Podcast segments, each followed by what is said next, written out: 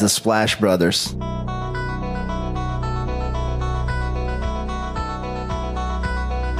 The Splash Brothers, is that? The Splash Brothers. Splash Bros. The bond that you guys share being the Splash Brothers and everything.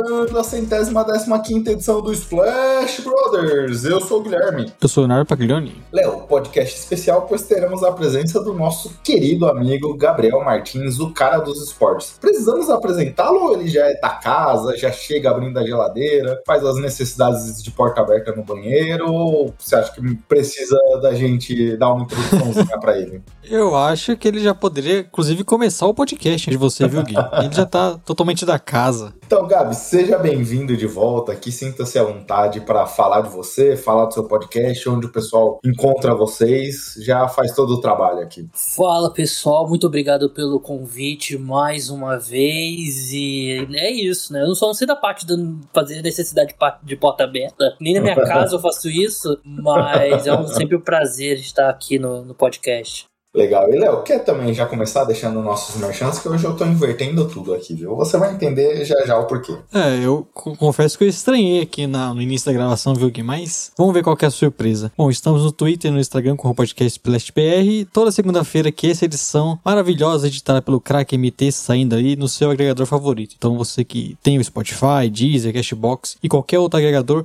pode encontrar o Splash Brothers e aproveita para seguir o feed, recomendar para os seus amigos. Nós agradecemos. Deixar uma avaliação positiva também, né? Não só no Splash Brothers, mas também no cara dos esportes. Aproveitar que o cara dos esportes voltou, né? Verdade, voltou. Eu já soube que o, o Guilherme, um grande influenciador digital, já influenciou digitalmente algumas pessoas a escutarem. Agradeço. O podcast voltou, já estamos aí entrando na terceira semana. Entrando na terceira semana e já estamos indo pro décimo episódio. Então, pra vocês terem noção do ritmo. Aliás, mais do que 10 episódios, bem mais. É porque você desconsidera a participação do Léo, né? Então aquele é negativo. Foi um belo podcast. É que ele desconsidera a NBA, viu, Gui? o Léo fica querendo criar polêmica entre mim e a NBA. O podcast Cara dos Esportes não é um podcast só de NFL, é de NBA também. Mas é Cara dos Esportes em todas as redes sociais aí. Podcasts pro feed normal aí, toda madrugada de domingo pra segunda, terça pra quarta e quinta pra sexta. Tem também um monte de podcast exclusivo para apoiadores. Então acho que é isso. Eu indiquei lá. Essa, ontem eu entrei naquela brincadeira lá, Gabi. Postar o negócio, postei os podcasts aí que eu tava ouvindo, inclusive tava o seu lá. É meu amigo Michel Bezerra falou: pô, pô, comecei a ouvir, curti, curti o cara dos esportes. Então fica um abraço aqui pro Michel também. Obrigado, Michel. E aí, pro Splash Brothers, você vai indicar para alguém, como eu fiz com meu amigo Michel, Léo, e não tem, e esse seu amigo não tem algum agregador de podcasts e tudo mais, estamos também no site do Jumper Brasil, www.jumperbrasil.com. Lá nosso podcast também é repostado toda semana, não só o nosso podcast, né? Mas diversos assuntos de NBA, WNBA, NCAA que voltou agora, já temos Paulo Bancheiro aí tendo algum destaque, Chet Holmgren também. Já tô animado com a NCAA, Léo. É, tô percebendo. Isso tem alguma relação por você estar tancando na Liga de Fantasy? Uma das ligas eu estou tancando aqui, mas porque o Chet Holmgren é aquele cara que parece ser um protótipo espetacular, então já, já tô no hype. E, em breve vamos falar dele aqui, né? Exato. E também, Léo, falando de Jumper Brasil, temos também o canal do Telegram. Você tá meio molengo ultimamente, viu? Semana passada eu produzi e... o conteúdo lá de Washington Wizards com um áudio bem legal lá, de mais ou menos nove minutinhos, tranquilo. Então, se você quiser drops de Splash Brothers e também pegar um canal de apostas, TOK, certo? Traço Jumper Brasil no Telegram, busque lá e se informe sobre o que o time do Jumper tem para comentar. E para fechar, Léo, Marco Túlio Baima. Arroba Marco Túlio Baima, craque da edição, né? É, se você tá precisando de um editor de podcast, pode entrar em contato com o Marco, até mesmo com a gente, que nós repassamos. E vale a pena, viu? O pessoal que acompanha a gente há muito tempo sabe a diferença que ele faz no nosso podcast. Apesar de, de ser bem folgado, né, Gui?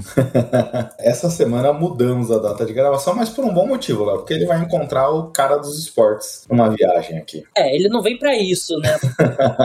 A gente já marcou aqui de se encontrar aqui no Rio. Eu ouvi boatos, não confirmados, de que outra membro da família Splash Brothers esteve no Rio e eu não vi um pio. Mas é, é isso, né? A gente acha que é amigo da pessoa, mas. É, eu estive no Rio essa semana, mas foi uma. Cara, foi uma viagem muito corrida. Nossa, eu até me arrependi de ter feito a programação como eu fiz aqui, viu, Gabs? Porque eu andei 12 quilômetros quase de média aqui, indo para um lugar para o outro, perambulando pela cidade com a minha esposa, que nunca tinha ido pra cidade maravilhosa, então eu acabei nem conseguindo combinar nada. O Gui só postou uns 300 stories bebendo, viu, Gabriel? Não teve muito tempo para falar com você. É, eu ter que seguir, seguir ele no Instagram para monitorar isso.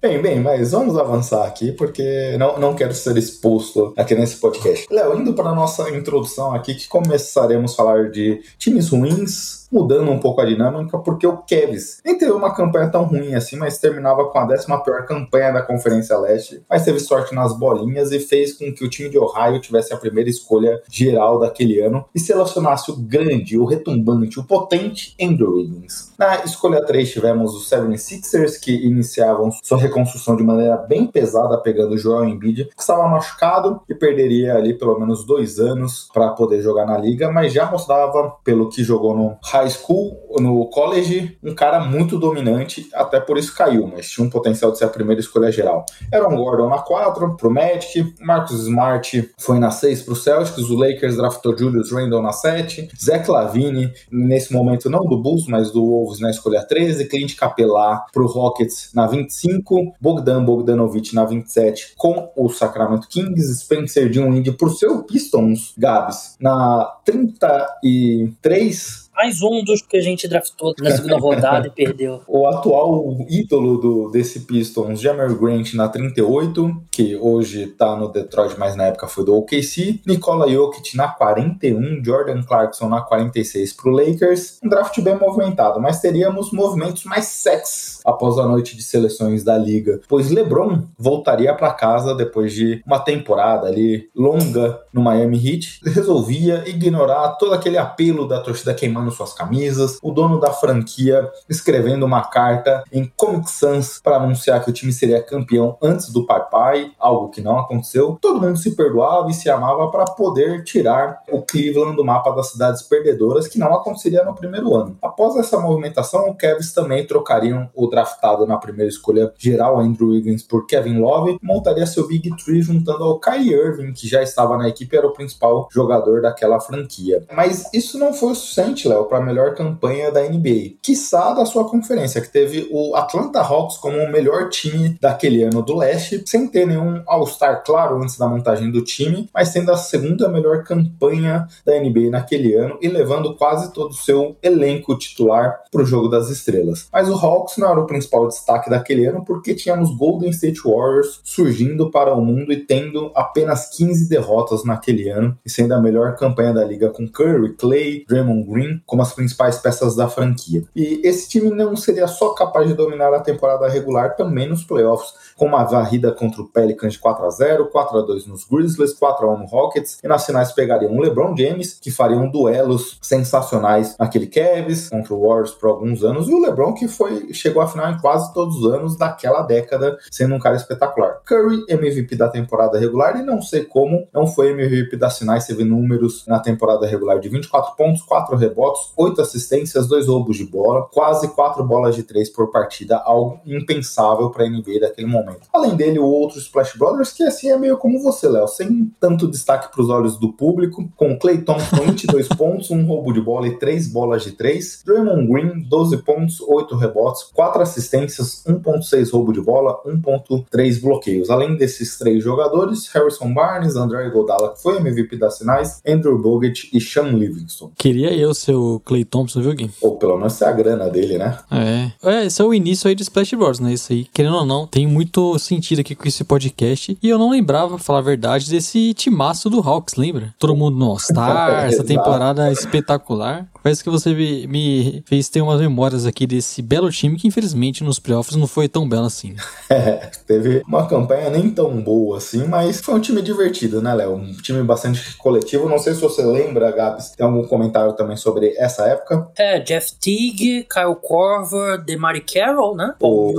Will Horford, Dennis Schroeder vindo do banco. É um time que é o clássico exemplo ali de ótimo time de, de temporada regular e nos playoffs enfrentou o LeBron e esquece. Eles, se eu não me engano, foi esse ano que eles sofreram mesmo pro Wizards antes, né? Teve um ano que eles chegaram à final de conferência, não teve? Eu não lembro direito agora, a memória pode estar pegando, mas é, eu lembro que uma temporada eles sofreram pro Wizards, eles quase caíram. Mas era um time muito bom, né? Você pensar esse garrafão com o Millsap e o Al Horford, o Millsap no seu auge, né? Os dois no auge, né? O Hawks chegou até as finais de conferência, perdendo de 4 a 0 pros Cavs. Venceu o Wizards nas semifinais, Léo, de 4 a 2 Um time que nos playoffs a gente já viu que tinha alguns problemas que não era, não tava tão embalado igual na temporada regular, né? Mas foi uma das grandes campanhas de temporada regular nesses últimos tempos, com certeza. Sim. E sobre esse início do Splash Brothers, eu acabei invertendo, Léo, e trazendo pra cá, Léo e Gabs, o assunto introdutório, mudando ali um pouco da dinâmica, que normalmente nesse momento a gente fala do merchan aqui do podcast. Mas eu acabei mudando um pouco a logística, porque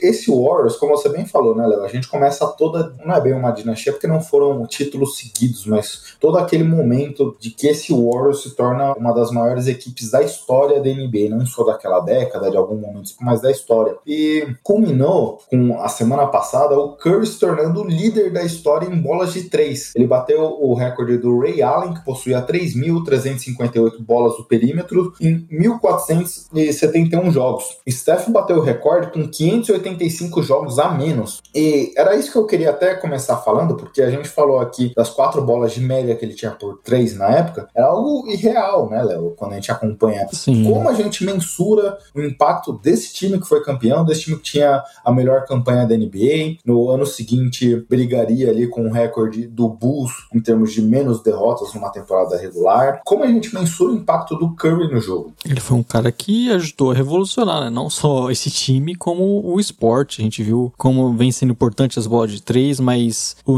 o Curry fazendo isso num nível absurdo, né? Com certeza vamos estar sempre falando dele aí com o melhor arremessador de todos os tempos. Então é um cara que teve um papel absurdo. Não só por isso, né? A gente vai sempre falar, possivelmente quando o Curry aposentar, a gente vai um podcast especial falando desse time, falando dele da carreira, como ele foi um cara que ajudou a trazer fãs pra liga, a tornar a NBA cada vez mais conhecida, mas com certeza foi um cara que ajudou a revolucionar não só o jogo, né? Que a gente vê de quadra, mas também fora. Ele continua tendo esse impacto, né, Gabs? Não só pelas bolas de três, mas por- pelo que ele faz sem a bola. É muita movimentação. É, normalmente a gente vê os principais jogadores da franquia sendo o cara que carrega a bola, que domina o ataque, que tem um usage rating muito alto, que tem um controle do jogo. O Curry faz todo esse trabalho que ele faz muito sem a bola. E aí, até te passando a palavra para você comentar esse aspecto do, de como a gente mensura o impacto dele no jogo, mas também ele com 33 anos, onde você ainda acha que ele pode alcançar na história da liga? É, eu acho que ele teria que ter uma segunda fase de carreira agora muito. Opa!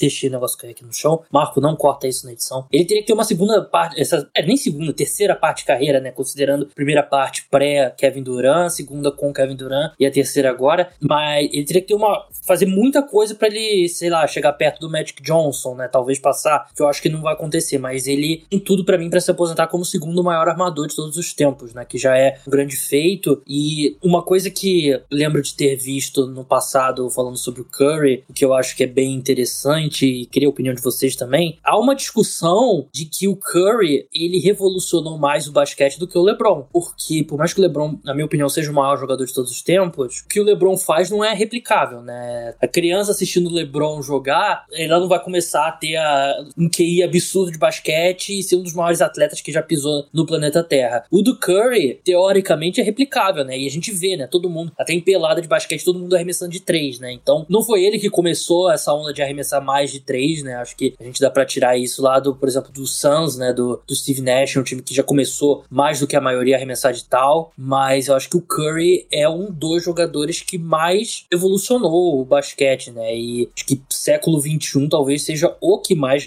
mudou o basquete. Acho que basquete antes do Curry e depois do Curry são dois esportes muito diferentes. Até antes de passar a palavra, Léo, e para você comentar um pouco disso, o Gabi citou o exemplo do Suns. O próprio D'Antoni o próprio Steve Nash já falaram, vendo o jogo do Stephen Curry, que o Nash poderia ter sido outro jogador. Não imaginavam Sim. que aquela revolução que aconteceu anos depois poderia ser algo factível. O Nash buscava muitas assistências. O Nash já falou também que ele se arrepende. Ele acha que o time deveria ter arremessado mais de três e ele deveria ter arremessado de três. Sim, é, Sim. esse é o ponto, que é justamente olhando pro que veio na sequência. É, fica muito visível, né, nessa época aí, esse Warriors campeão de tudo, principalmente no Curry, né, que é o grande símbolo desse time, a mudança que eles trouxeram pra NBA, é, realmente tem esse ponto, né, da NBA ser uma coisa antes do Curry e ser bem diferente após ele. Então a gente vê uma mudança muito grande, como o Gabs falou na questão do LeBron. É um cara genial, né, até difícil replicar a forma que ele joga, embora a gente até conversou isso aqui, né, Gui, de como cada vez mais é comum, por exemplo, jogadores altos que não são amadores, de fato, o- os times entregarem a bola pra ele, e acho que isso também tem muito a ver com, até por conta do que o LeBron é. O Curry é a revolução, né? Acho que essa é a, é a forma de falar, porque o jeito que ele joga é, acabou mudando, influenciando a NBA no estilo dos times jogarem, no que os jogadores, os prospectos estão fazendo no, no draft, no college, então você acaba tendo uma mudança toda que o Curry causou, eu acho que isso é muito visível, né? Concordo contigo, Gabs, porque o jogo do LeBron, querendo ou não, por mais dominante que ele seja, eu acho que um ponto que o LeBron James revolucionou o jogo é muito da gente ver a mudança da posição. A gente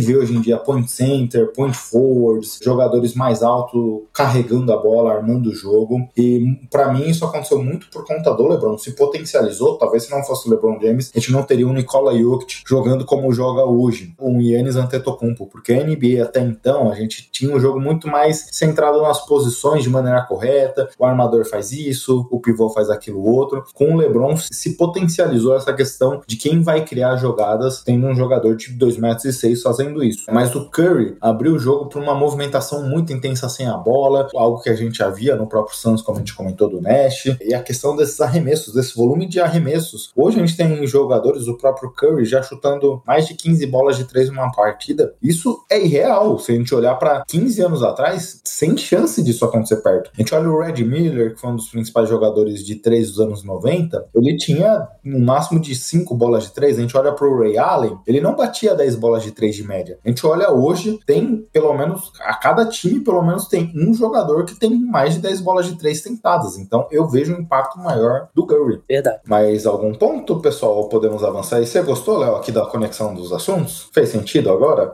Gostei, gostei, e gostei mais ainda do Gabriel no final, né? Soltou apenas um, verdade. E isso fica lição pra você, Léo, porque às vezes você quer ficar requentando pauta ali, repete um assunto, às vezes ser econômico é a melhor opção. Mas sabe o que é isso? O Carlos Esporte estava aí conversando com o Túlio, né? Como ele falou. e o Túlio já falou: ó, não vai ficar falando muito lá, porque os caras já falam duas horas sem parar. E aí o podcast fica enorme. Eu já recebo e saio tocando aqui. Splash! Bem, agora entrando no assunto principal, pessoal, essa semana é uma pauta fria, porque completaremos, quando esse podcast for ao ar, ali um mês de NBA, que começou 19 de outubro, então um pouco mais de um mês de NBA acontecendo, e a gente vai aproveitar esse momento para olhar para esse um mês que passamos e olhar alguns aspectos de importante, algumas histórias interessantes através de prêmios, mas não só prêmios, porque nesse momento começaremos a falar de destaques positivos e um destaque negativo, seja jogador ou seja equipe. E, Léo, aqui eu vou começar roubando um pouco, falando o meu destaque, Hum, Normal, né? porque semana passada no Toque Certo, na sexta-feira do dia 12 de novembro, eu fiz um áudio lá no Toque Certo falando de Washington Wizards e elogiando a equipe da capital americana, porque tem uma campanha nesse momento, 16 do 11, de 10 vitórias e 3 derrotas. Mas diferente dos últimos anos, onde a gente viu um ataque extremamente potente, sendo a- o guia da equipe um time muito veloz, mas que essa velocidade nem sempre gerava resultados positivos, porque uma equipe que cometia muitos turnovers. Esse ano a equipe é a sétima mais lenta da liga e tem uma das cinco melhores defesas dos dois últimos anos foi top 3 de piores defesas da NBA. Então, era uma defesa muito ruim e mudou totalmente. Uma defesa muito forte de perímetro, KCP, seu âncora defensivo, a gente tendo Dinwiddie jogando muito bem defensivamente também, até o próprio Kyle Kuzma, que eu critico bastante, mas muito dedicado defensivamente. E o engraçado dessa quinta posição de defesa é que tem a pior defesa de garrafão, por, obviamente, com um time que joga muito com Montrezl Harrell, uma equipe muito baixa, acaba sofrendo nesse sentido. Mesmo a campanha brigando no topo, Bradley Bill ainda jogando muito abaixo do que a gente viu nos últimos anos. Então fica aqui meu destaque positivo para Washington Wizards. Bom, seria meu destaque também, viu, Gil? O Wizards é surpreendendo bastante. Como você falou, essa questão ainda da defesa ser uma das melhores, acho que é uma surpresa maior ainda por conta do, do que a gente viu nos últimos anos, né? Do estilo de jogo de claramente privilegiar o ataque, a defesa sofria bastante, mas tem naquela troca que a gente não conseguia entender muito, até os valores, mas sabia o que, o time queria, trocando o Westbrook por um monte de jogadores. Acho que vem se provando correta porque conseguimos ver um, um time com mais opções, coisa que a gente sempre comentava que faltava muito por isso nos últimos anos, né? Até mesmo o banco sempre muito fraco. Agora você tem mais opções, você tem jogadores que conseguem completar mais, como o KCP, por exemplo, que acho que vem sendo essencial, por exemplo, uma defesa de perímetro boa, como eles, o, o Wizards vem tendo. Então é um time muito mais completo que, como você falou, tem ainda o seu principal jogador não jogando no, no nível das últimas temporadas, o que talvez seria uma surpresa, né? Você já tem essa questão defensiva. Imaginar o Wizards nesse início bom, assim, com o Bradley Bill ainda caminhando para sua melhor forma, acho que é mais surpreendente ainda. Então, vai o destaque nele, não é? Eles não estão liderando o leste à toa. E, Gabi, você tem algum comentário sobre o Wizards para complementar? Realmente, é, assim, a gente sabe que o Westbrook é um caso meio de amor ou ódio, né? Mas ele, ele ajudou a equipe no ano passado depois de ter sido péssimo na primeira metade da temporada. E agora a equipe trocou ele basicamente por um monte de cara útil, né? E como o Kuzma, principalmente o KCP, né? Como você citou, tem jogado muito bem. O Kuzma tem sido bem útil também, é segundo é, em minutos na equipe. Então é um time bem mais encorpado. Eu não acho que isso se traduz a. Não se traduziria em playoff,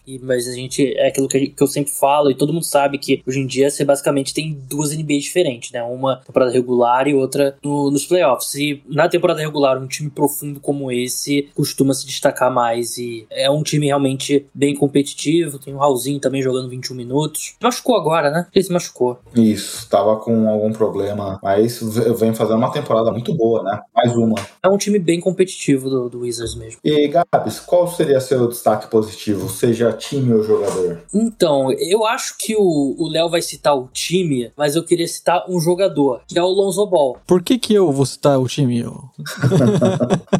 mas o Lonzo Ball, ele, ele é um cara que, acho que em vários momentos da carreira dele, os Lakers, depois o Pelicans, focaram mais no que ele não faz do que no que ele faz. Essa, não sei se faz sentido, mas eu nunca acho que ele não vai ser nunca ao NBA. Ele nunca vai ser ao NBA, provavelmente ele nunca vai ser All-Star, muito provavelmente. Mas ele, ele sempre é um cara sólido, né? Eu sei que ele teve problemas nos playoffs e tal, mas ele é um cara que evoluiu a cada ano na carreira. Ele tá. Ele não vai arremessar 41,5%. Não sei se é sustentável, apesar de ter já arremessado 41% ano passado. Mas assim, o Lakers meio que deu ele naquele pacotão do, do Anthony Davis. Tinha que, tinha que dar, né? Não tinha jeito. Mas não, não faz muito sentido o Pelicans não ter feito mais força para mantê-lo. E agora com o Bulls, ele é porra, um cara sólido pra caramba. Ele, ele é o armador perfeito para você ter ao lado de um cara como o Zach Lavine, desses armadores Sim. aí, mais o 2, né, do que o 1, um, mas também que tem a bola muito tempo nas mãos. Ele é, porra,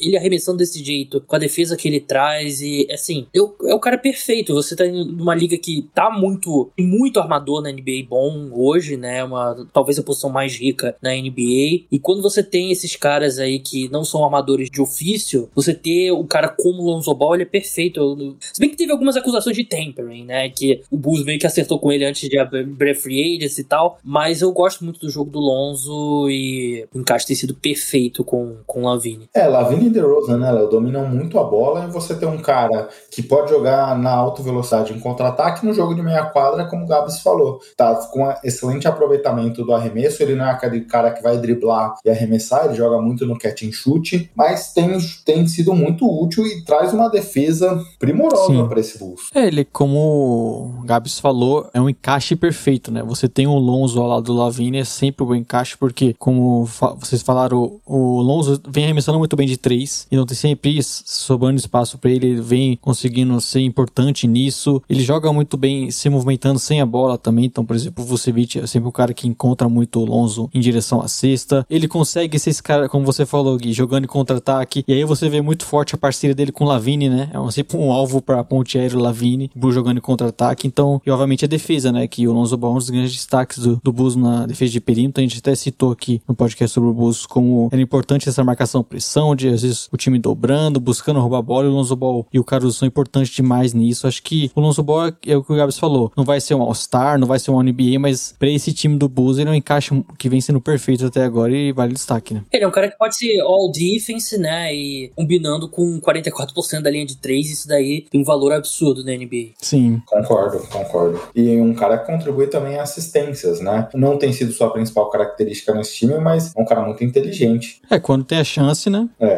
E, Léo, qual o seu destaque? Meu destaque é diferente do que o Gabs falou, não é o Chicago Bulls e o Gui.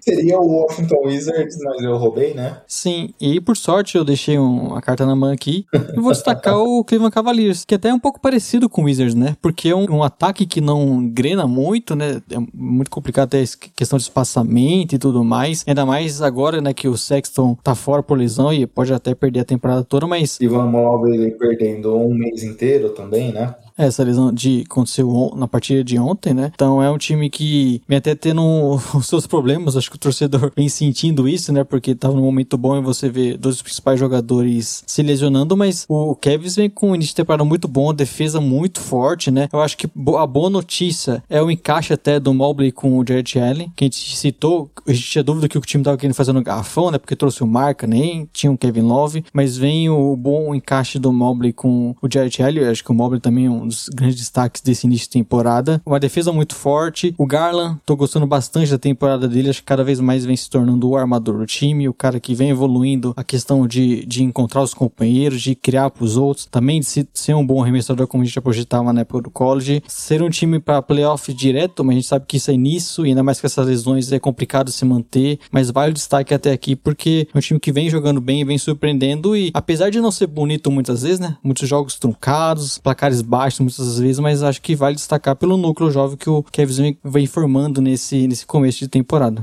E Gabs, quando a gente viu a montagem desse time lá, principalmente no começo, né? Começando o line-up titular com Ivan Mobley, Laurie Markkinen e o Jarrett Allen, a gente olhou para aquilo e falou: Meu, que que treinador tá querendo fazer aqui com esse time, mas como o Léo falou, um, um, um, foco forte na defesa, mas tem dado certo aqui o time até esse momento pré-lesão. É, deve ter muita gente falando assim, ah, eu falei que ia dar certo Evan Mobley e Jared Allen, mas vamos ser bem sinceros, ninguém ninguém entendia, ainda mais com a chegada do marketing também, né, e antes do marketing se machucar, começavam Isso. os três jogando, né, que é bem comum na NBA dos dias atuais, é, mas o, o Mobley vai perder algumas semanas, né, que é uma pena que ele vinha. Spoiler alert pro nosso nossa discussão dos prêmios. Duvido que alguém, algum de nós não coloque ele como o rookie da, da temporada. É, ele tem sido fantástico na defesa e muito mais avançado no ataque. Aliás, muito mais avançado na defesa também que a gente esperava. Muito avançado no ataque. Esse jogo dele com o Allen dentro do, ali do garrafão é bem interessante. Mas sobre o Garland, ele foi meu palpite para antes da temporada para Most Improved Player e ele deu um salto, né, esse ano. E para mim, ele faz muito mais parte do futuro do Cavs do, do que o Sexton, né? aí. Eu acho que, até mais do que o Allen, eu diria que as duas peças que, se esse time do Cavaleiros virar alguma coisa, vão ser o núcleo, para mim é o Garland e o Mobley. Acho que o futuro do Mobley também é jogando como pivô. Ele nessa fase atual, uhum. ele, ele, consegue dividir ainda, mas acho que no futuro você vai querer ter ele ali como, como seu, seu posição 5, seu pivô. Exato. Se o Kevin podia jogar nessa formação maluca, era muito por conta de, do Evan Mobley, né? Evan Mobley, né? A versatilidade que ele faz. É, e é versátil como poucos, né? É difícil ter um jogador desse tamanho, que é tão versátil no perímetro também, cobrindo o garrafão e, e até crescendo, tendo mais destaque ofensivo do que a gente projetava pro seu primeiro ano. Ele é o cara, eu acho que o diferente desse time, e realmente é o, mesmo na sua primeira temporada já possibilitou esse, esse time que é bem bizarro nesse quinteto inicial, mas que pelo menos por um momento deu certo. Vocês falaram do Colin Sexton, só fica a tristeza pelo jogador, porque ele tá em ano de contrato, o Cavs não quis oferecer a renovação pra ele, e aí, obviamente, concordo com o que vocês falaram, que talvez a franquia não olhe pra ele e fale, putz, esse daqui é meu franchise player, é o cara que eu quero pro futuro, mas um jogador de 16 pontos, melhorou muito na bola de três, apesar do começo irregular essa temporada, tinha muito pra se mostrar, não seja pro Cavaliers ou seja pra outro time, pra conseguir um bom contrato, infelizmente parece que não vai ser o caso. É, e era a válvula de escape desse ataque também, né? O ataque sente ainda mais a falta dele e vamos ver como que eles vão se manter, né? Contra as lesões, porque o Markkinen também tá fora por conta do protocolo já há um tempo, né? Então é um time que vem sofrendo com isso, mesmo assim se manteve até aqui com uma, uma boa campanha. Agora, Gabriel, destaque negativo, seja jogador ou franquia. Nessa eu vou de franquia, né? E assim, eu não sei o quanto que é surpresa, porque numa votação até do Jumper, que o Stagolito pediu pra gente colocar times que a gente acha que vai surpreender negativamente. Eu coloquei esse time, eu botei o New York Knicks. Aí tá em sexto, né? na- Não é muito melhor do que eles fizeram no, no ano passado, mas a forma como esse time vem jogando, né? Não agrada nada. E um time do Thibodeau não ser bom na defesa é meio chocante de, de ver, né? Porque a gente sempre pensa em, em Thibodeau, a gente pensa em defesa, né? E ele, o Knicks não tem sido um bom time. Eu acho que a gente tem que começar a falar do, do Kemba Walker e que, que ele pode ser ainda seguindo em frente, mas eu não, não tenho gostado muito do que eu vi do Knicks, não. E é um time que não sei se vai conseguir sequer repetir ali o, o desempenho. É difícil ver um cenário que eles não cheguem aos playoffs, mas não é aquele time que da temporada regular da última temporada. É, Léo, eu te passar uma palavra, o próprio Marco Túlio tava comentando disso, mas como ele é torcedor, ele tava elogiando, ele tem uma visão meio míope ali. É diferente de uma análise do Gabriel aqui. E aí eu, eu também concordo com o que o Gabriel comentou, porque esse time é estranho, tudo bem, mudou bastante as quando a gente vê a chegada do Kemba Walker, do nosso querido Fournier. São, são peças ali que não agregam defensivamente como a gente tinha uma defesa muito forte ano passado. Mas para um trabalho que te levou para a quarta posição dos, da, da Conferência Leste ano passado, e a gente pode criticar como foi, por exemplo, a eliminação pro Hawks, mas você mudar tanto de uma temporada para outra, não me parece o melhor caminho, sendo que a temporada passada foi uma temporada positiva. Acho que sentiu, né, a questão dos playoffs, de como o ataque sofreu bastante, dependia do Jojo Endo, isso acabou não acontecendo, né? E aí reforçou, gastou é, bastante nisso, trazendo Kemba Walker, trazendo Fournier, e teve essa questão, acho que deles quererem mudar um pouco até a cara do, do time, dar mais opções, né, ofensivas. Isso, querendo ou não, acho que até é natural por ser um início, né, vamos dizer assim, de temporada. O time tá se entrosando com essas mudanças, como vocês falaram, foram bastante, né? E um time que coloca Kemba Walker Fournier ali no seu quinteto, por exemplo, a tendência é sofrer mais defensivamente, mesmo sendo um time do,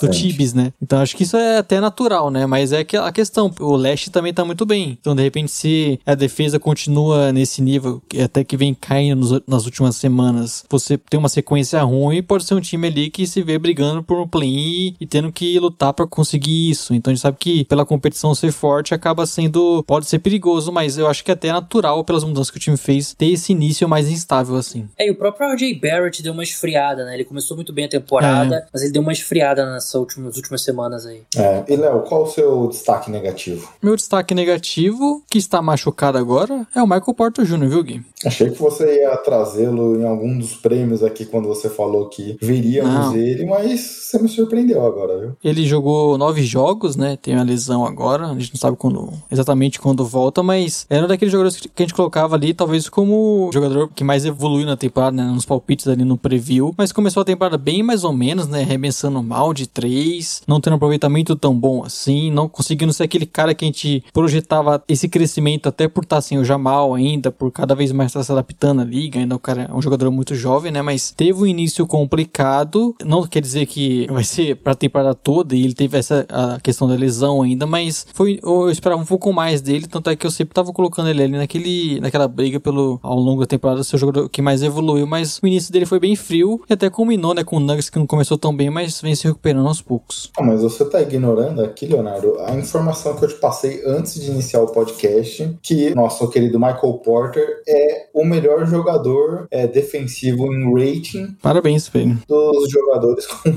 pelo menos 15 minutos de média. O que eu espero do Michael Porter é um jogador pra fazer 25 pontos por jogo, viu, Gui? Óbvio que precisa melhorar essa questão de, defensiva e vem melhorando, parece, né, até antes dessa temporada mesmo, mas a minha expectativa com ele era outra nesse momento. Até para te passar a palavra, Gabi, sobre o MP aqui, duas, as duas primeiras temporadas dele, aproveitamento da bola de três acima de 40%. A primeira temporada ele ficou, se tornou muito mais um spot-up shooter. Na última temporada ele foi um cara que conseguia ser mais agressivo, tanto com ou sem a bola, atacar por um ponto A. E a gente, eu e o Léo comentávamos aqui, que ele precisaria fazer muito disso para substituir o Jamal, como o próprio Léo comentou. Com esse aproveitamento e um cara que tem uma defesa que não é das melhores, apesar que melhorou, começa-se a questionar o impacto que ele tem nesse time. É, ele era para ser ali a, a, segunda estrela ali ao redor da super estrela que é o Jokic, né? A longo prazo, quando o Jamal Murray voltar.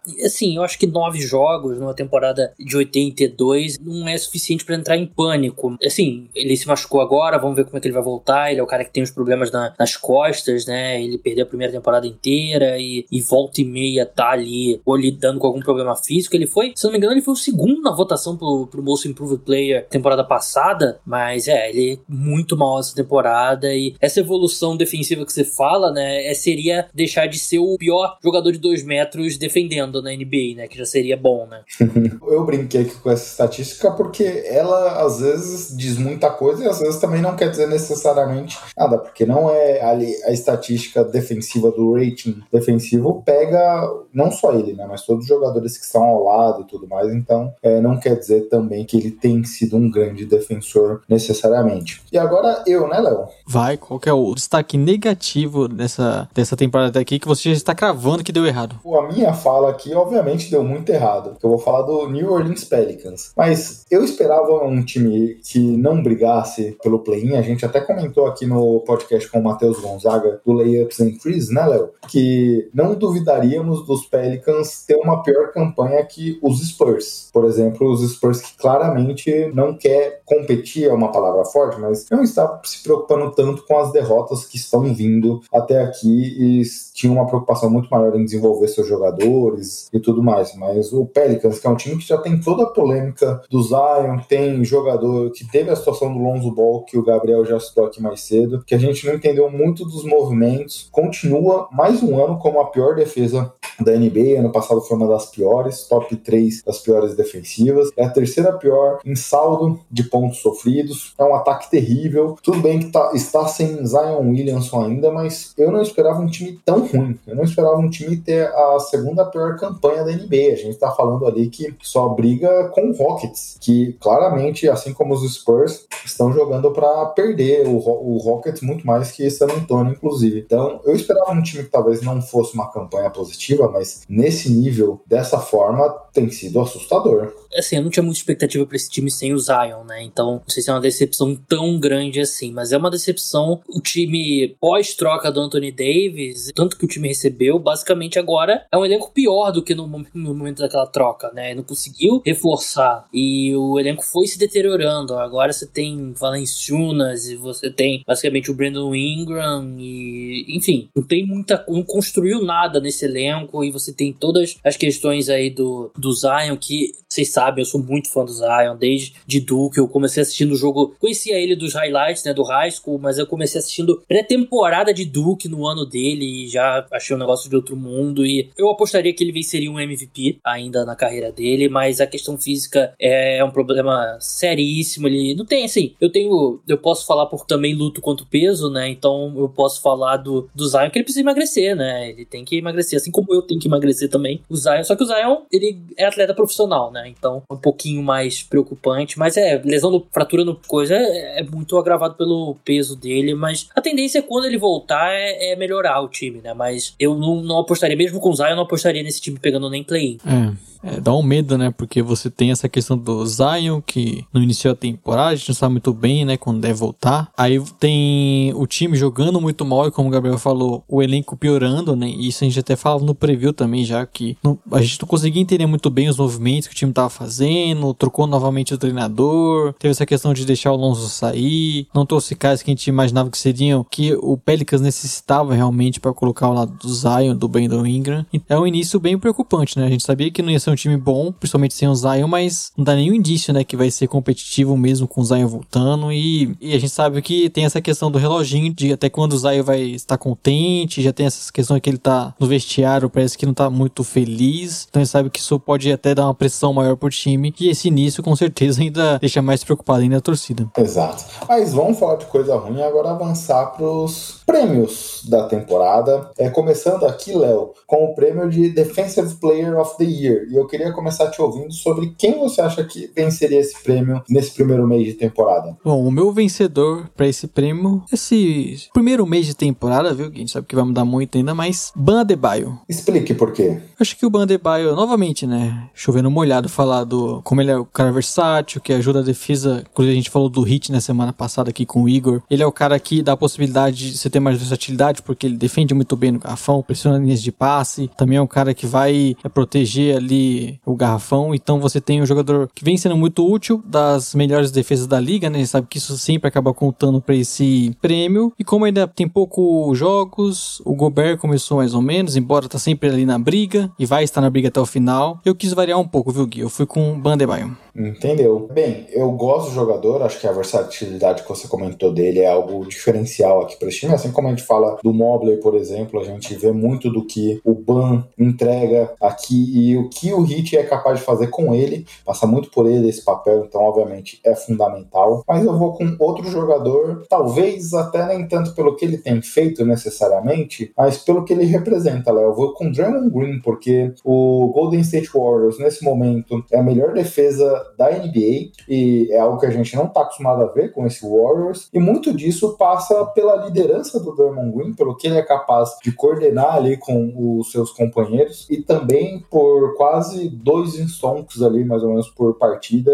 1.2 roubo de bola, 0.9 tocos por partida. Então acho que pela representatividade do, de tudo que envolve o Draymond Green, por essa liderança defensiva que ele tem com esse time, meu voto seria no Dre. Gabs, não sei se você quer comentar tanto o voto do Léo quanto o meu e também dar seu palpite. Eu vou com o Léo. Eu, eu até falei antes do, antes do programa, com, falei, ó, não bota pra falar primeiro não, porque eu tô em dúvida ainda desse prêmio. Eu não, acho que ninguém despontou ainda. E assim, tem aquela coisa meio, pra quem gosta de NFL, do Rudy Gobert ser meio Aaron Donald. Aí o pessoal meio que cansa de votar no Rudy Gobert e procura outras alternativas, né? E ainda mais quando ele volta e sempre vai mal nos playoffs, né? Mas ele, na temporada regular, ele é um defensor incrível, acho que seria um voto bom também. O Draymond também. Mas o, o Ben Adebayo é o cara que eu gosto muito e a versatilidade dele, né? É um negócio incrível. Acho que ele tem isso do Draymond, só que maior, né? O Draymond também é ultra versátil. Acho que o Ben Adebayo tem essa mesma capacidade, só que ele ainda é maior, ainda mais rápido que o Draymond Green. Eu, sinceramente, eu acho que dos prêmios, esse é o mais aberto, porque ninguém despontou, né? Esse começo de temporada. Mas temporada estranha também, né? Muita gente perdendo tempo por Covid e tal. Uhum. Tem a questão da bola, que um monte de gente tem é. reclamado, a gente tem visto um aproveitamento menor e tudo mais. Será que a bola é a melhor defensor da temporada, Gui? Tá prejudicando aí o pessoal?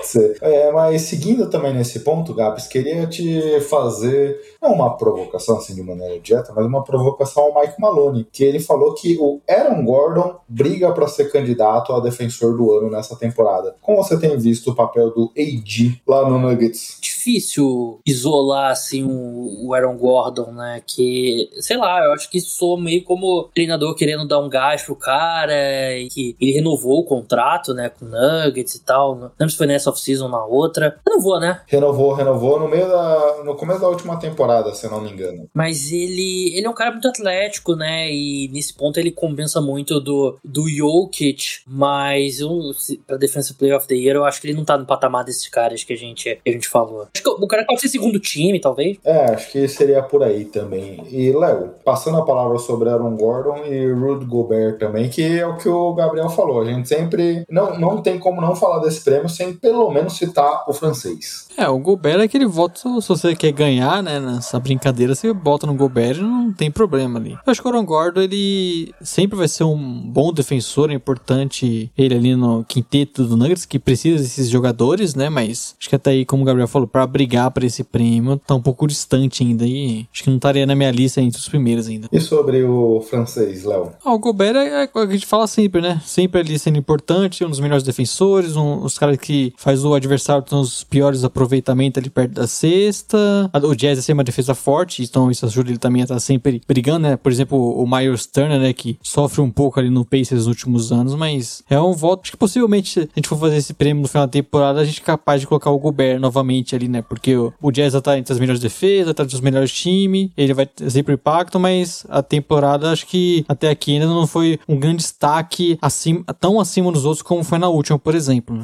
Até um ponto, né? A gente falou disso um pouco semana passada. Quando a gente olha pro Jazz essa temporada, o grande destaque tem sido o perímetro, de limitar os adversários nas bolas de três e tudo mais, mas a defesa de garrafão não tem sido um ponto tão de destaque assim. Voltando ao banco que vocês comentaram, acho que vale também a gente citar um ponto que a gente debateu ali com o Igor semana passada. Você trouxe a estatística, né, Léo? É um dos times que menos dá toco é da NBA, mas só que é uma das equipes que também menos cedem pontos ali na zona restrita. Porque o time intercepta muito o passe ali nessa zona de passe e o Ban tem um papel importante também nisso, né? Porque, obviamente, é natural a gente ver times maiores é, quando o Heat enfrenta algum adversário, mas o impacto dele também em impedir com que o jogador receba essa bola tranquilo lá embaixo é fundamental. É, você ter esse cara versátil acaba te dando mais possibilidades defensivas, né? Até como a gente um pouco do Mobley, é um caso e já com, muito comprovado nos últimos anos pro Bandebay, né? Como é importante você ter esse tipo de jogador no seu time, que a gente sabe que ele é raro, embora tenha alguns surgindo na NBA. Né? E falando sobre ra raridade e jogadores surgindo na NBA, Gabriel, você já comentou sobre o Rook of the Year e sobre Ivan Mobley. É, não, não tenho o que falar, né? Ele tá muito acima. É um cara que, de repente, se tivesse continuasse, continuasse saudável, continuasse a progressão dele, poderia estar na discussão para defesa Player of the Year, talvez. Sim. Pelo menos para segundo time, primeiro time, talvez. Primeiro time é difícil porque é o Gobert, mas é um cara que tá jogando um nível altíssimo e ninguém esperava que ele fosse tão bom tão cedo. É uma classe boa por enquanto, né? Acho que em outra,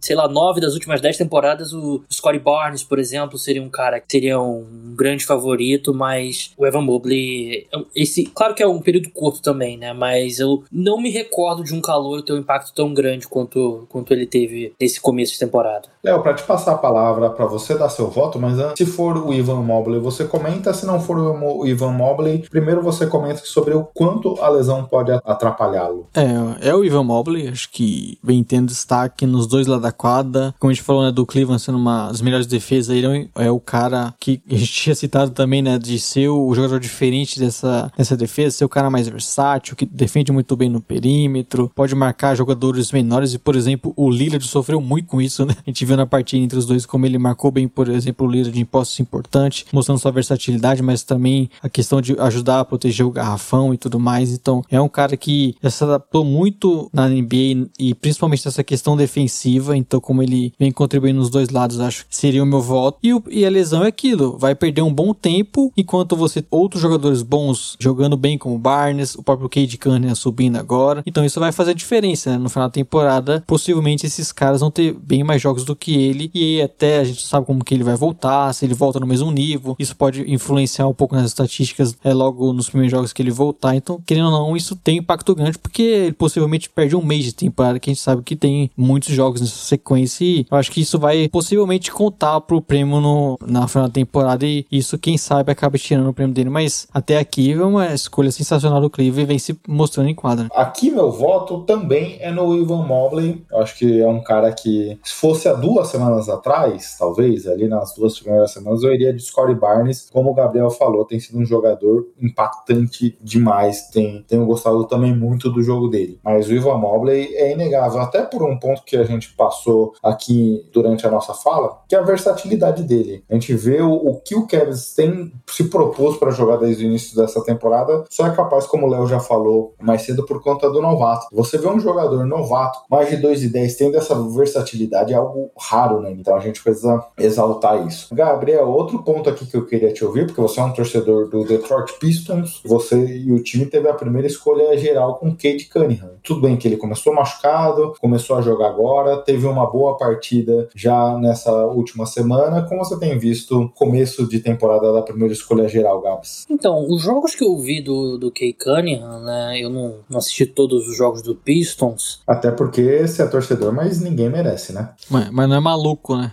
É, pelo amor de Deus.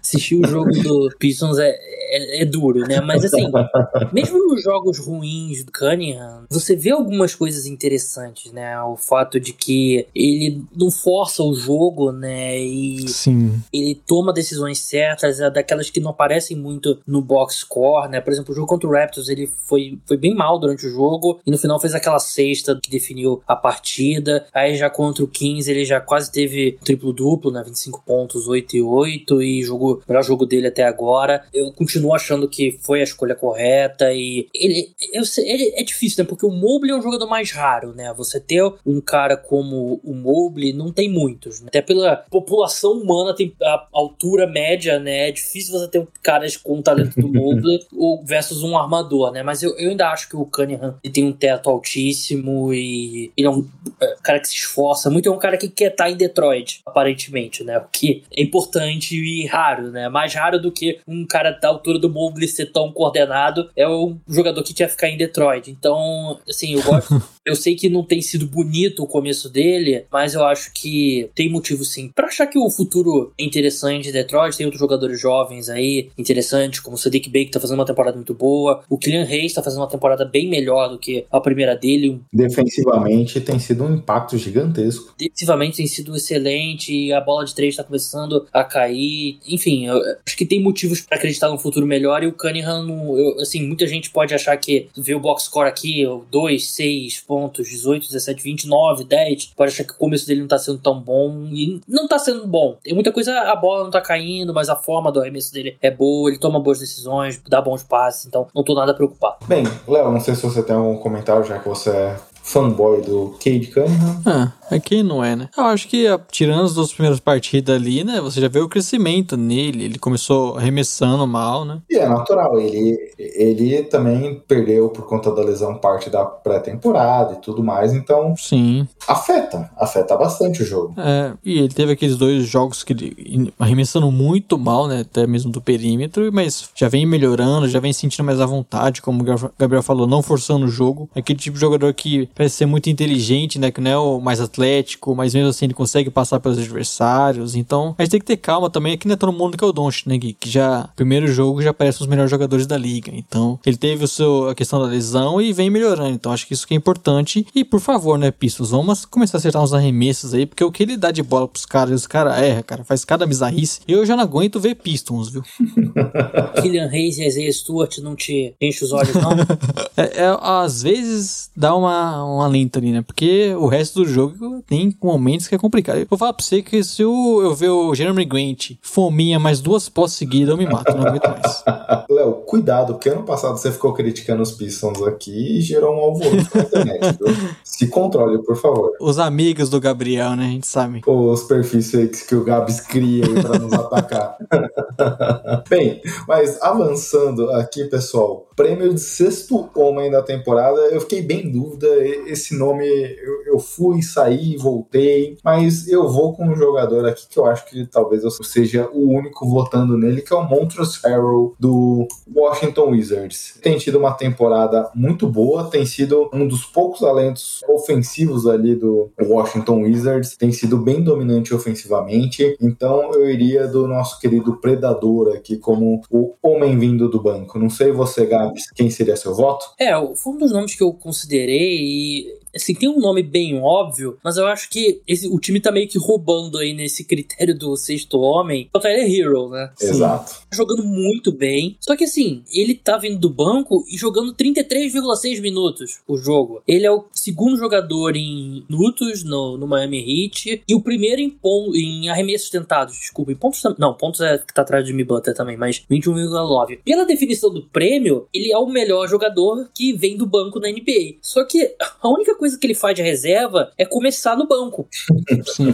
Primeiro timeout ele entra e ele joga minutos de titular depois disso, né? Então eu entendo, ele é basicamente um titular, mas dito isso, ele deu um salto em relação ao ano passado, né? Ele que começou tão promissor na bolha, a temporada dele passada foi muito ruim, muita gente já duvidando se ele, se ele não podia ser só aquele cara que no, ambiente controlado lá de Orlando ele conseguiu brilhar, mas ele tá, sendo, tá se provando um baita pontuador e um importantíssimo pra esse time do, do Miami Heat, principalmente que conta com muitos jogadores veteranos, né? Então um cara jovem com vitalidade, mas eu confesso que não ficaria surpreso se a gente descobrir que o tá rolando ali uma o Spolstra segurando ali o Tyler Hero só no começo do jogo para dar o, o status para ele de sexto homem. A gente até falou bastante do Tyler Hero no último podcast com o Igor aqui, Léo. E aí um ponto que eu já queria te passar a palavra sobre ele, é justamente esses pontos que o Gabriel comentou, mas também é importante considerar que o Heat tem tido muita dificuldade no jogo de meia quadra e ele tem sido um dos desafogos importantes nesse quesito para que o time consiga pontuar ali no jogo de meia quadra que a gente abordou bastante, que tem sido uma das dificuldades do time. É, ele vem crescendo a criação de jogar pros companheiros, né? Evoluindo nisso, mas principalmente como pontuador, né? Como vem ser um cara importante pra esse time que a gente sabe que em alguns momentos tem essa questão ofensiva, que sofre um pouco mais do que deveria, embora já fosse projetado, né? Mas vem tendo esse papel bem importante, vem jogando muito bem, vem sendo bem confiante, tendo uma regularidade boa, né? Coisa que talvez foi o principal fator negativo na temporada passada. Então eu também coloco o Tyler Hero como sexto homem da temporada até aqui, vem jogando nível absurdo. O Miami Heat é um time muito bom, é um time tá no topo, então isso sempre contribui. Mas o confesso que o Montrezl eu pensei bastante também, viu, Gui? Porque tem tudo. É um cara que é, é um alento pro ataque, o, o, time é um dos melhores até aqui, e a gente sabe que é o tipo de jogador que acaba ganhando esse prêmio, né? Pela coisa de ser muito bom ofensivamente, sempre é, pontuar bastante e até muitos momentos ser minutos de titular, jogar o final dos jogos. Então, palpite que eu não deixaria muito atrás também, não, o Harry. É, foi, foi até bom então eu testado ele e vocês outros dois, porque tá muito nesses dois jogadores hoje, né? Obviamente tem outros jogadores correndo por fora, não sei se vocês teriam algum destaque adicional além desses dois que a gente. Alex Caruso. Então, eu pensei no Caruso, mas é, a questão é que esse sexto homem é sempre um cara que vem do banco e pontua muito, né? O Caruso, ele veio do banco e eu, porra, um baita defensor de perímetro. Tá jogando de titular também agora, né? Não sabemos, mas. Mas o, não, não deixa de ser um destaque, né? Com outra característica, um cara que. Os cara, o jogador que mais rouba bola na temporada, por exemplo, mesmo não tendo tantos minutos assim, vem jogando nível absurdo, mas a gente sabe que esse prêmio geralmente quer dizer muito em relação a pontos. Né? O Gabs gosta de apostas. Quando a gente olha um pouco para as previsões lá de Vegas, temos Tyler Hero em primeiro, Jordan Clarkson em segundo, Carmelo Anthony em terceiro e Montrezl Harrell aí sim na quarta posição. Carmelo Anthony você pode pegar o dinheiro em vez de apostar nele. ele, não, ele não vai continuar arremessando de 3 acertando 50% das bolas. É, bom ponto. E, e, o Carmelo Anthony tem a questão também de, de todo o hype que envolve a lei, né? Sim. Eu tô vendo aqui também o Rick Rubio tá bem alto, né? Ele tá fazendo uma ótima temporada. É, o Rick Rubio, pra muita gente que achou que ele já tinha acabado pra NBA, vem surpreendendo em alguns aspectos, sim. É, e agora desaparecendo o Rubio da Espanha, né? Pós-Olimpíadas, né? É, Rubio FIBA, né? É, inclusive, o pessoal tava comentando se ele terminaria a temporada em Cleveland, né? Depois desse bom início até, mas vamos ver. Agora, avançando pro próximo prêmio, falamos de Rubio, que mostrou alguma evolução interessante, e pro Most Improved Player. Quer começar, Gabs? É, eu não sei se ele, ele sustentou o início de temporada, né? Mas eu, eu acho que ele continua sendo aí um dos, dos, melhores alas da temporada até agora. É o Miles Bridges, né? Sim. Do Charlotte Hornets. Depois que o, o Gui falou das, das cotações, né? Eu pensei, pô, vou abrir aqui pra ver também que, que para comparar os meus palpites. Eu tô vendo o Jamoran aqui em 2,8. É um do voto de, é de vocês dois? Eu tava bastante tentado a votar no Já. Ele evoluiu tanto assim? Ele saiu de 19 pontos da última temporada para 26 essa temporada. É um dos cestinhas da liga, é um dos cinco cestinhas da NBA nesse momento. Então teve um salto interessante. É, mas eu, eu iria de, de Miles Bridges e Tyler Hero. É, assim, é que o Tyler Hero é engraçado, né? Porque a, a, carreira dele começou um pouquinho alto, caiu, aí subiu de novo, né? Mas aí você ignora. Ele teve uma ótima temporada de calor, né? Eu não sei, mas Tyler Hero eu acho que é um cara que também é indiscutível. O Jordan Poole também, né? Fazendo uma boa temporada de. começo de temporada com o Warriors. Desculpa se eu tô, se eu tô dando spoiler do.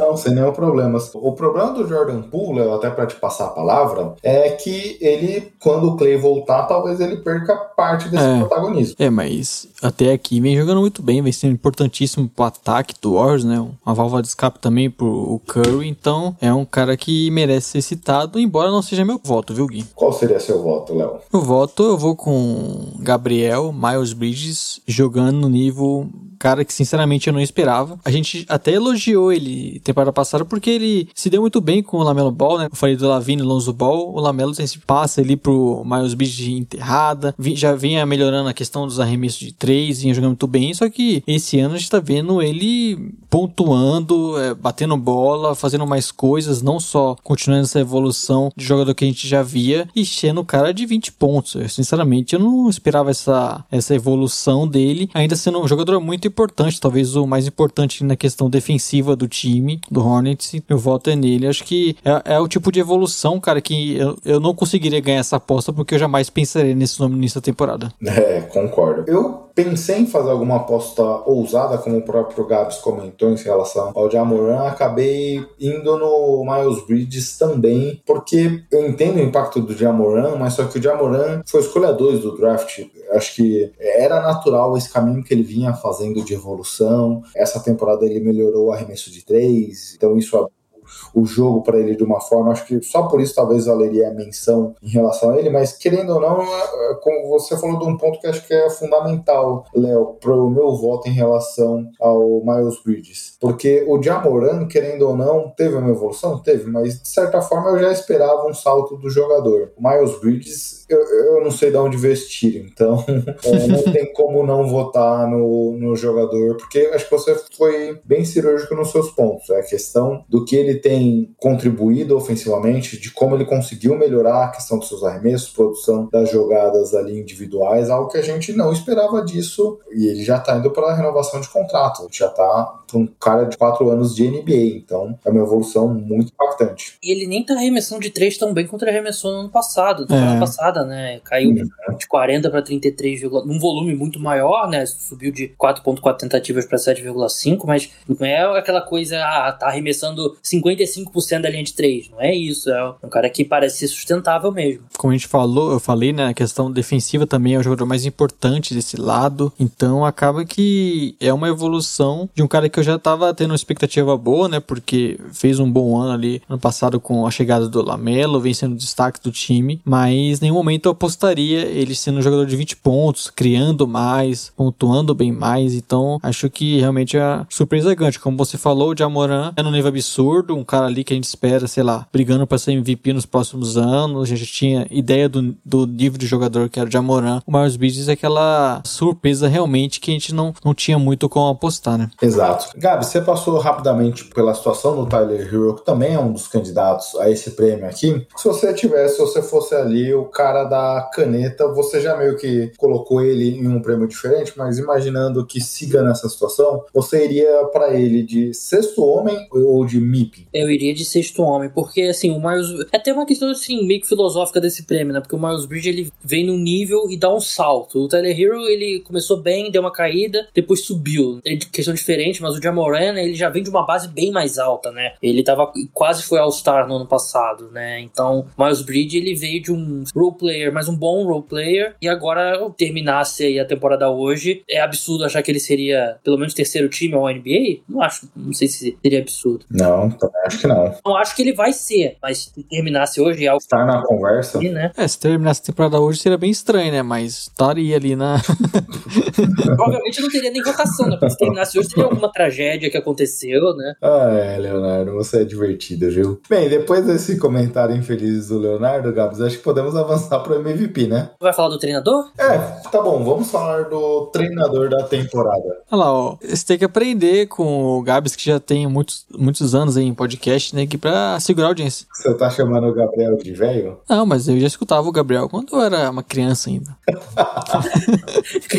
Cresci escutando o podcast FA hoje, cara do esporte. Se a gente não tivesse a mesma idade que eu. é. Aquela vez que o Gui quis te elogiar e só prejudicou, né, Gabs?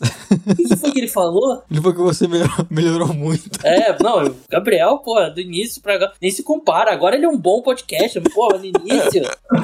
Inclusive, poderíamos ter votado no Gabriel pra Most Improved Player, né, Léo? Aí, ó, olha lá.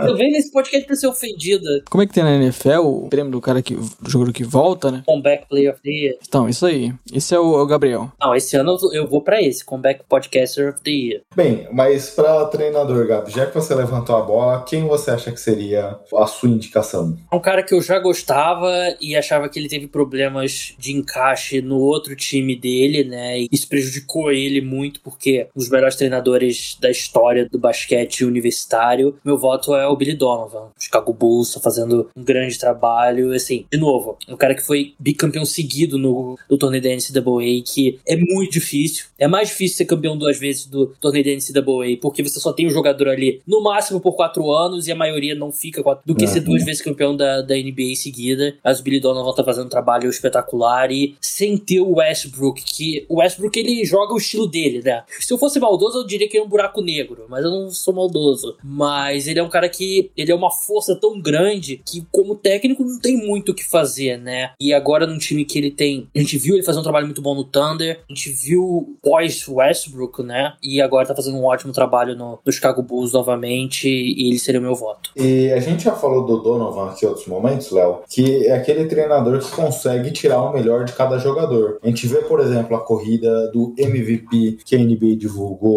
na última semana. O DeMar DeRozan é quinto colocado. A gente tem visto o Lavine jogar sem aquele volume da última temporada, mas ter um excelente- uma excelente produção. A gente vê o Lonzo Ball também jogando muito bem, como já destacamos aqui. Ele consegue fazer com que os jogadores, jogadores melhorem. E é inegável que a gente tem visto nesse Bulls até aqui. É, e é aquilo, né? O time que mudou bastante, que a gente tinha dúvida de como seria o encaixe, né? Quanto tempo demoraria isso, e logo de início o Bulls jogando muito bem, com a defesa muito forte, né? E acho que isso ainda tem bastante da ideia do que é o, o Billy Donovan, né? Como ele é um treinador que sempre tem uma, boas defesas, então acaba sendo ainda ponto mais forte pra gente destacar ainda no trabalho do Donovan. E o time se encaixando, jogando muito bem, como você falou, tirando o melhor de DeRozan, que tá numa briga pro MVP, coisa que a gente dificilmente apostaria, né? O Lavine novamente com uma, uma boa temporada, o Lonzo Ball tendo bom destaque e tendo um- cumprindo muito bem o seu papel. Acho que o Billy Donovan vem realmente surpreendendo e até mesmo quem é torcedor, acho que deu pra tirar um pouco daquela impressão do que o Bulls, né, vinha sofrendo nos últimos treinadores. Exato. A minha votação aqui de treinador da temporada,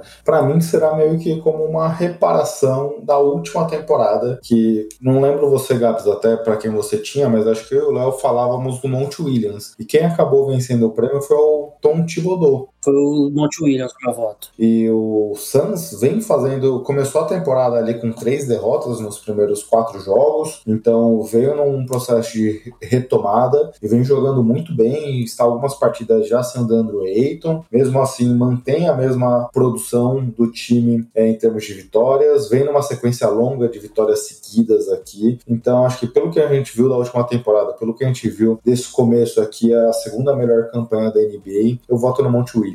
Quer comentar, Gabs? É que é pouco ainda da temporada, né? Sim, eu- Ele- mas ele, eu gosto muito dele, eu acho que ele é um porra, baita treinador e a gente viu o trabalho dele. Pô, nove vitórias seguidas é, é bem impressionante. Eu ainda votaria no Billy Donovan, mas ele tá na, na discussão com certeza. É um cara que tem que estar na discussão e vale sempre lembrar, né? Pra mim, o Monte Williams foi garfado temporada passada. e o meu voto é o Weston Cell Jr., viu, o Gui? Treinador do nosso querido Wizards, que já citamos aqui. Vem fazendo, acho que um bom trabalho. Também um time que mudou bastante. A gente destacou a força coletiva desse nesse início. Acho que vale o destaque por o que ele vem fazendo, né? E, e por o que o Wizards vem conseguindo essa temporada. A gente sabe que esses treinadores que acabam tendo uma surpresa do tipo que a gente não esperava tanto e acaba ficando ali em cima, geralmente é meio caminhado para vencer. Então, nesse momento, acho que seria um forte candidato. Exato. E até para te passar a palavra, o curioso do Wells Ansel Jr., Gabs, que o pai dele é um dos principais jogadores da história do Wizards e agora ele chega sendo um treinador bem promissor aqui. É, bem legal mesmo. Eu colocaria ele abaixo ali. Tem termos de, de probabilidade de odds aqui, ele tá um pouco abaixo, né? Desses que a gente citou. Aliás, Monte Williams, 15 para 1, parece uma boa aposta. Mas realmente, é, é aquilo que a gente falou, né? O Wizards deixou de ser um time que era Westbrook e Bradley Beal se alternando a ser um time de basquete. Realmente merece reconhecimento. Exato. Agora a gente caminha pro. Aliás, Aliás, antes de passarmos para o MVP, tem algum destaque que vocês queiram fazer de treinador aqui que não estamos? Tem o próprio Steve Kerr que trouxe uma defesa muito boa É. do Warriors aqui com um ataque ainda pegando no tranco. Não sei se vocês veem mais alguém para ser citado. Dwayne Case. O Pistons, que é a equipe que mais troca passes na NBA, hein, Gabs? É, toque me voe, os Coringas de Detroit. O Silas, né, do Rockets, o pessoal, a torcida tá feliz lá com ele deixando o Jalen Green no corner pra arremessar de três. Mas eu acho que o Curry é um pouco até do que o Gabs falou, né, do Aaron Donge na NFL.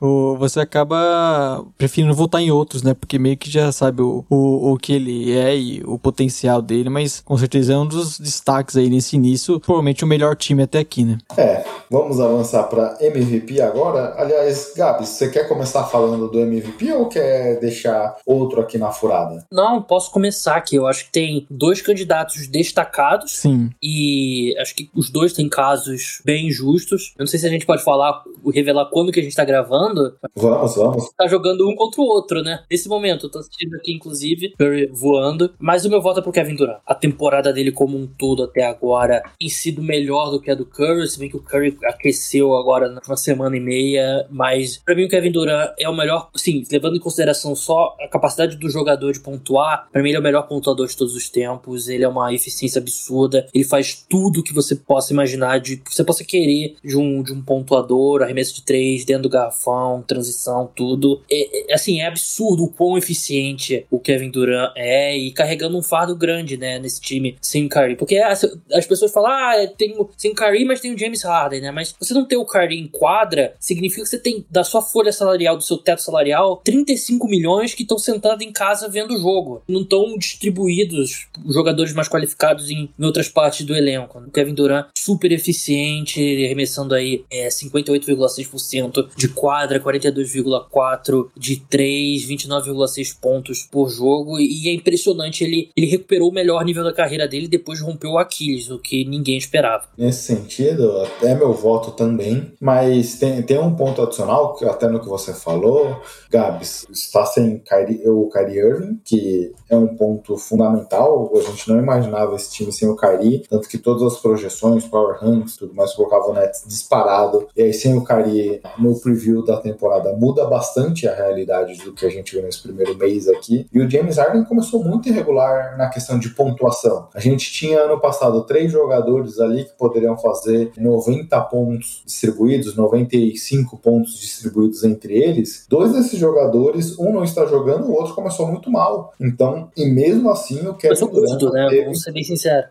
É, e o Kevin Durant manteve o ritmo de pontuação. Muitas dessas vitórias aqui nesse começo de temporada se devem ao KD. Ele que manteve o time ali, né? Começou bem mal, até uns dias atrás não estavam nem entre os primeiros, não estávamos classificados ali pros playoffs no leste, mas já tá ali entre os primeiros agora, né? Com 10 vitórias e muito pelo que o Kevin Durant vem fazendo, o nível absurdo que ele vem jogando. E agora, a diferença da temporada passada, né? Jogando praticamente todas as partidas, o Nets precisa muito dele. Então é um cara que vem fazendo diferença, mas meu voto é pro Stephen Curry? O que ele também vem jogando, no que eu até falei, né? O melhor time da temporada até aqui. Apesar do Warriors ter melhorado, e a gente citou bastante disso nos podcasts passados, mas ainda depende bastante do Curry pra questão ofensiva e ele vem sendo espetacular novamente, jogando nível absurdo, defendendo até melhor e, e até a gente sabe alguns anos como o Curry evoluiu na questão defensiva. Então, pra mim, o Curry colocaria um pouquinho acima do Kevin Durant nessa disputa que é uma das melhores, né? Exato. se a gente tivesse discutindo aqui qual você acha que vai vencer o prêmio no final da temporada, meu voto seria o Curry, porque eu confio mais no Curry mantendo esse nível pela questão física, física né, do Kevin Durant. É um jogador maior, né, então já é mais suscetível a lesões e por mais que ele- tenha recuperado, ele ainda é um cara que você não vai forçar muito, porque você quer ter o, você quer ter ele saudável no- nos playoffs e essa é um cara que vem de um problema físico grave, né, mas nesse momento eu ainda coloco o KD um pouquinho acima. É, eu também iria nesse mesmo ponto que o Gabriel comentou.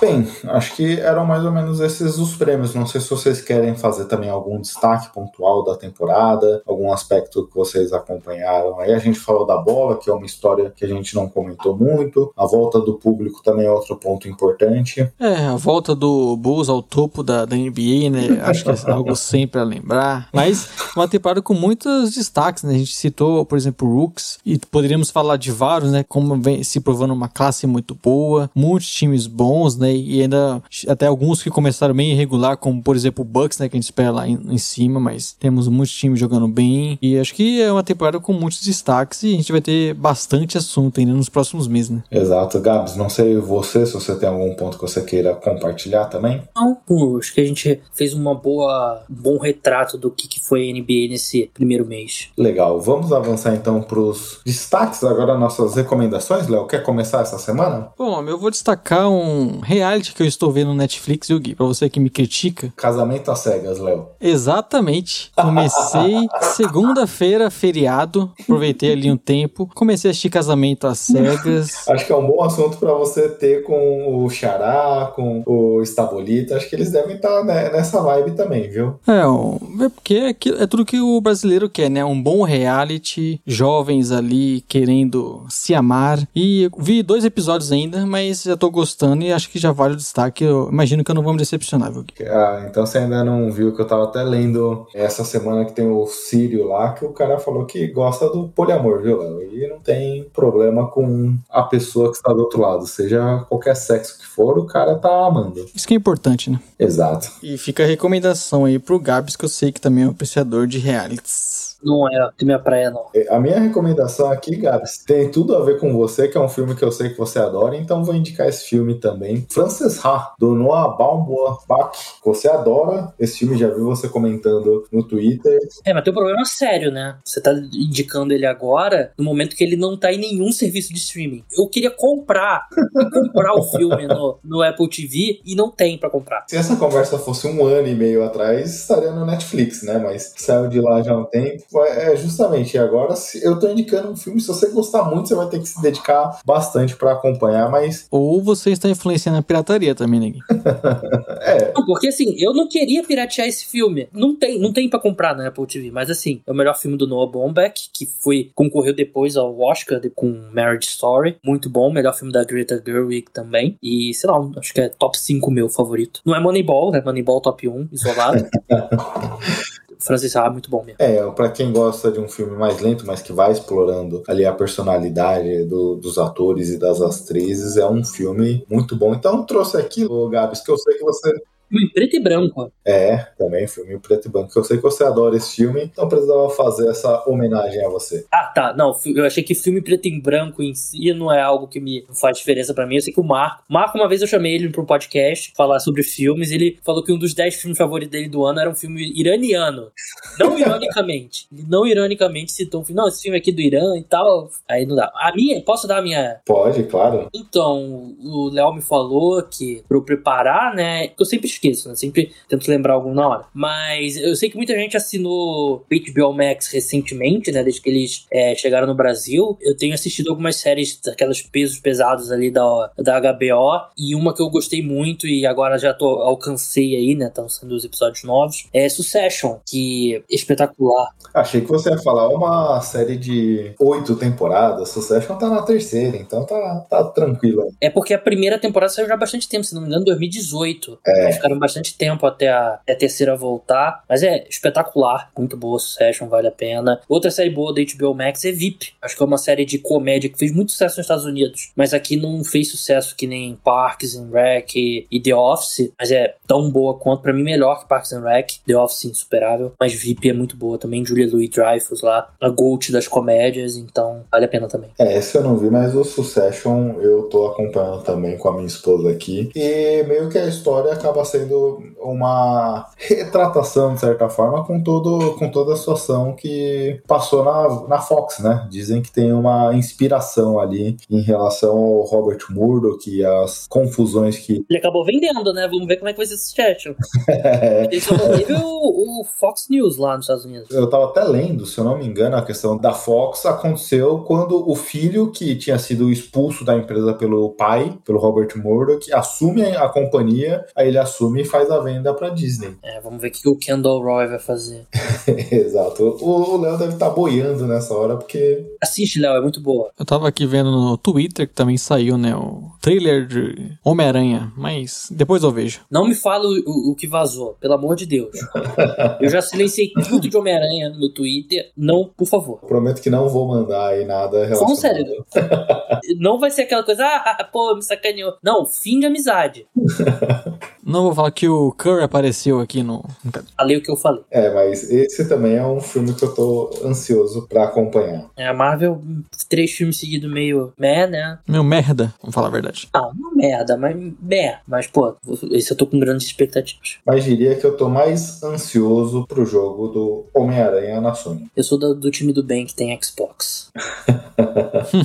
Bem, é isso o podcast de hoje, né, Léo? Agradecer aqui a presença do Gabs. Aliás, Gabs, se você quiser até deixar seu merchan novamente, aqui para quem acompanhou todo esse podcast, curtiu da resenha aqui com o Gabriel, ele também tem um podcast, ele está em Twitter, Instagram. Então, se você quiser deixar seus arrobas, o podcast novamente, É, o pessoal que quiser me seguir lá no, no Twitter, no Instagram, é mesmo arroba cara dos esportes. Esportes em inglês, né? S-P-O-R-T-S. Podcast aí quatro vezes por semana. Na verdade, três por semana para quem não é apoiador. Tem um quarto exclusivo para apoiadores. E um desses três, ele tem uma parte é exclusiva para apoiadores. Então, é isso. É, é mais NFL do que NBA, apesar de nenhum indicativo do meu, do meu carinho para essas duas li- ligas, né? Por mais que o Léo possa querer dizer o contrário, mas para quem é fã de NFL vale a pena curtir. E o Gabriel tá sofrendo aqui, né, Gui? Porque nosso podcast geralmente é duas vezes o dobro de tempo do que o podcast do Cara dos Esportes. E vamos por isso, até por isso agradecemos ainda mais a presença aqui do Cara dos Esportes gravando com o Splash Brothers. exato, celebridades, né, Léo? Não, eu vim de uma gravação do meu que eu achei que. Eu tava em dúvida se ficou um pouco longo, porque acho que deu uma hora e quatro minutos. E o que, que você achou do nosso, Léo? O Gui, que em breve eu vou convidar, mas o o Léo foi o primeiro representante do, do Splash Brothers lá no Cara dos Esportes, nesse retorno. Podcastzinho de meia hora, o que, que você achou? É, cara, pra mim é uma introdução aqui do Splash Brothers. É, é o que o Gui fala ali no início.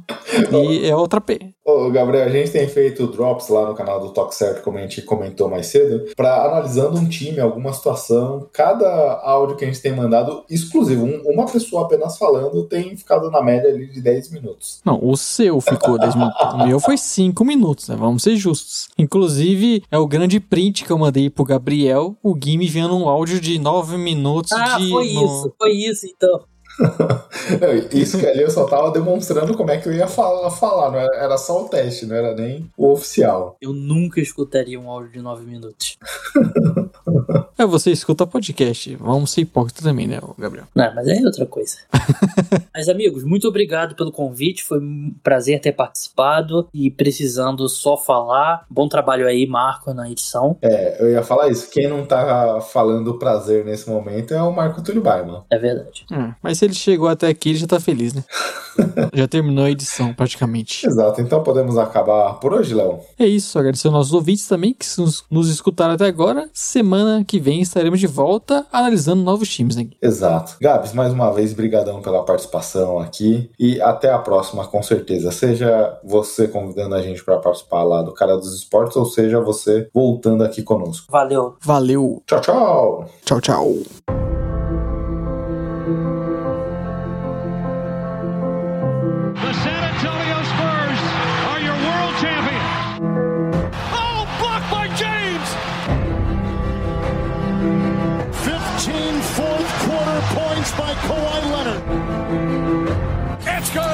Kevin Durant from downtown.